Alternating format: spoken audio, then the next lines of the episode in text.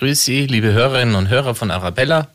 Hier ist Tobias Ruff, der OB-Kandidat der ÖDP München, seit zehn Jahren im Stadtrat und ich freue mich, dass ich mich mit Ihnen hier unterhalten darf, mich vorstellen darf.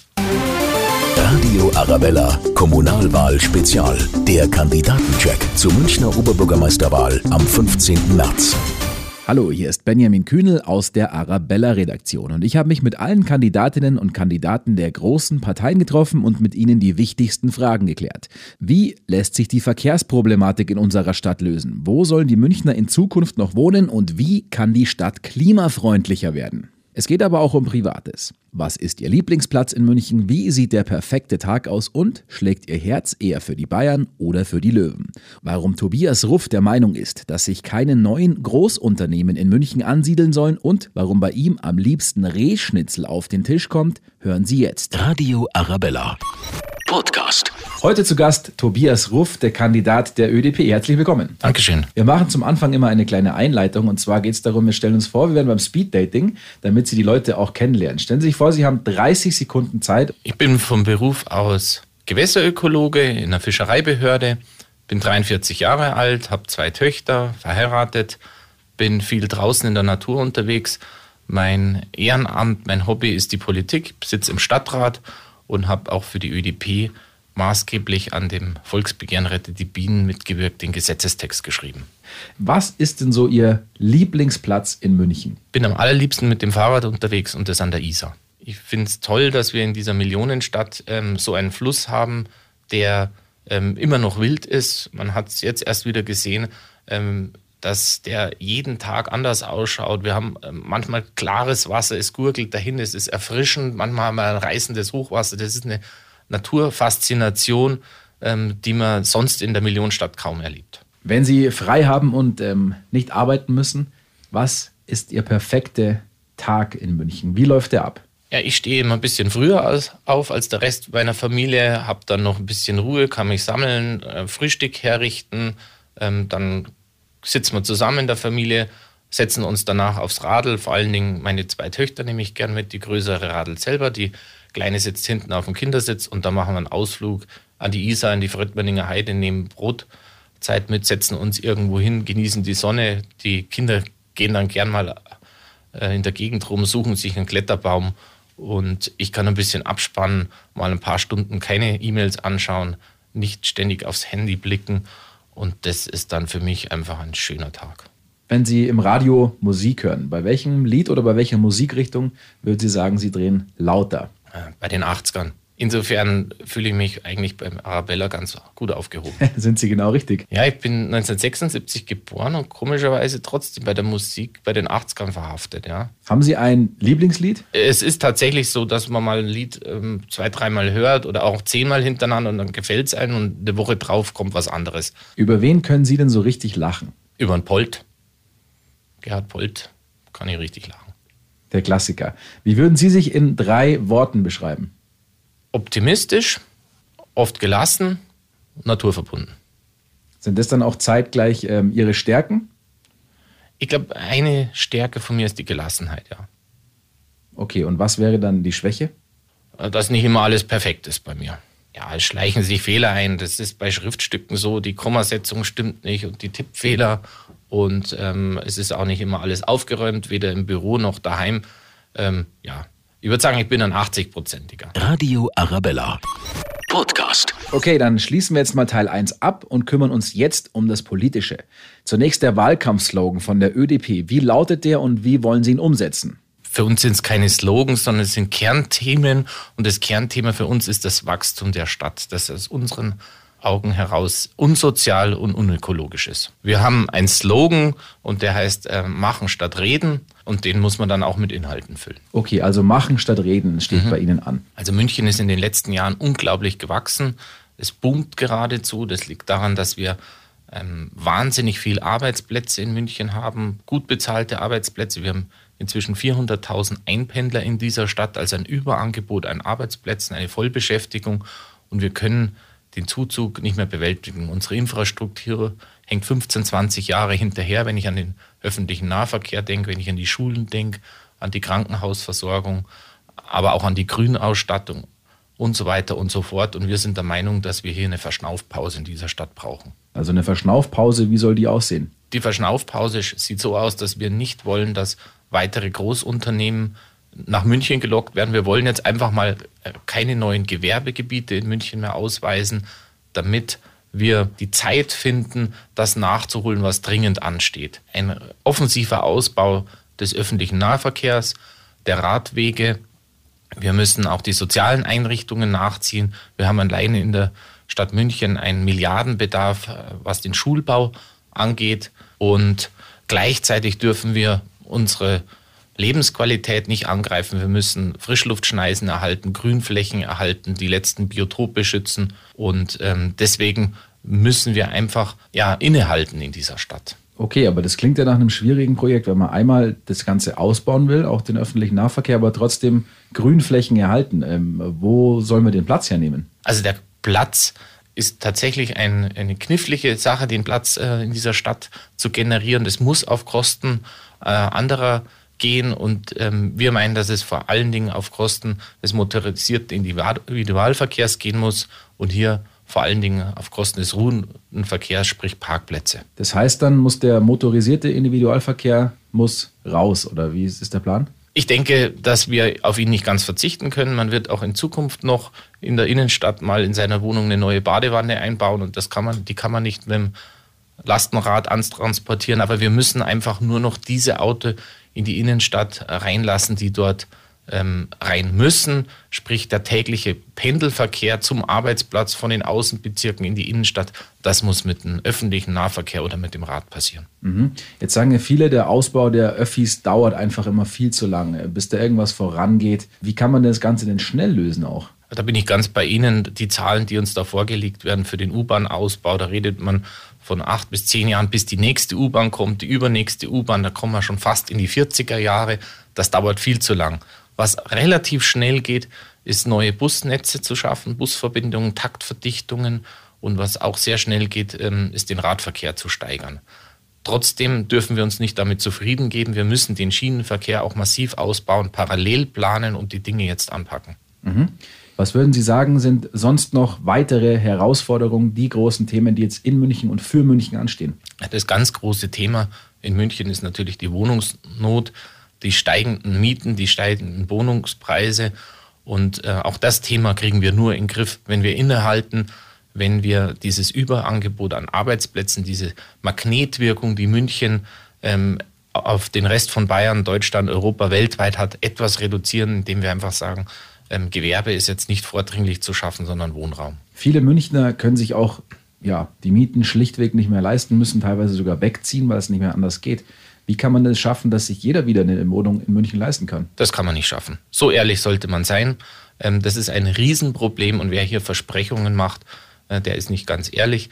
Wir haben in München noch das Potenzial für rund 65.000 Wohneinheiten, 400.000 Einpendler, von denen ein Großteil gerne nach München ziehen würde, weil er nicht den täglichen Weg in der S-Bahn, in der U-Bahn, auf der Autobahn auf sich nehmen will. Das ist Zeit, raubend, nervtötend und sehr teuer. Und ähm, da sehen Sie schon, wenn man diese Zahlen vergleicht, 65.000 Wohneinheiten und 400.000 Einpendler, das wird nicht funktionieren. Trotzdem, auch wenn man jetzt sagen würde, wir schieben den Unternehmen einen Riegel vor und sagen erstmal keine neuen Unternehmen, die Münchner müssen ja irgendwo trotzdem wohnen und es, die Stadt wird trotzdem immer enger. Wo können die Münchner denn wohnen in Zukunft? Also es gibt ähm, momentan eine Fertigstellungsrate von circa 8.000 Wohnungen im Jahr in München. Das ist der Höchststand. So viel hat man viele, viele Jahre nicht geschaffen und ähm, das reicht nicht.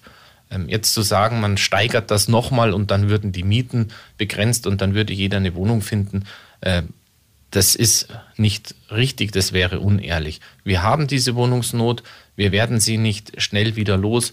Ähm, wir können nur dafür sorgen, dass sie nicht noch weiter steigt und dass wir das Problem nicht noch weiter vergrößern, indem wir zum Beispiel Großunternehmen wie Microsoft, wie Apple und so weiter und so fort noch weiter nach München locken, ihnen hier ähm, den roten Teppich ausrollen, indem wir ihnen einfach Gewerbeimmobilien zur Verfügung stellen. Ähm, wir sind ja eine soziale Marktwirtschaft. Wir können da nicht eingreifen und einfach einen Riegel vorschieben und sagen, wir wollen dich nicht als Unternehmen, aber wir als Stadt haben ja die Planungshoheit. Das heißt, wir können bestimmen, wo was gebaut wird, in welcher Größenordnung und wird Gewerbe gebaut oder werden Wohnungen gebaut. Und der Fokus muss hier auf Wohnen liegen und natürlich ein lebenswertes Umfeld, das heißt Nahversorgung. Da muss eine Arztpraxis hin, Kindergarten, ähm, kulturelle Einrichtungen und so weiter. All das brauchen wir. Wir brauchen keine neuen Bürotürme. Mhm. Neben dem Verkehr, der uns ja schon seit Jahren verfolgt und die Mieten, ist ein großes Thema auch immer der Klimaschutz in München. Wie klimafreundlich ist denn München oder wie klimafreundlich muss es überhaupt noch werden? Ja, Sie wissen, dass die ÖDP seit Jahren da einen Schwerpunkt draufsetzt. Wir haben den, das Volksbegehren Rettet die Bienen angestoßen. 30 Prozent Ökolandbau sind dort festgesetzt. Das ist die größte Klimaschutzmaßnahme, die in Bayern je durchgesetzt wurde. Wir haben in München das Bürgerbegehren raus aus der Steinkohle initiiert und durchgesetzt. Das ist die größte Klimaschutzmaßnahme in München. Und wir werden genauso fortfahren, immer die großen Themen anpacken. Das Klimaschutz ist mit das Wichtigste, was wir haben. Wir müssen uns dem stellen, dass sich das Klima wandelt. Das heißt, wir müssen auch ähm, die Stadt fit machen dafür. Da gibt es eine Studie, eine Manchester-Studie, die besagt, wir haben, ähm, wenn wir es falsch machen und die letzten Bäume, die letzten Frischluftschneisen ähm, hier opfern, dann werden wir einen Temperaturanstieg zwischen 4 und 8 Grad in München haben. Wenn wir es schaffen, diese Flächen zu erhalten, noch mehr Bäume zu pflanzen, können wir auf 1 Grad begrenzen. 8 Grad Temperaturanstieg kostet uns massiv an Lebensqualität. Wir sind da irgendwo im Bereich von Süditalien, Sahelzone. Also da ähm, steht das Leben mittags für viele, viele Stunden in der Stadt. Ohne Klimaanlagen nicht mehr auszuhalten. Es kommen neue Krankheiten dazu.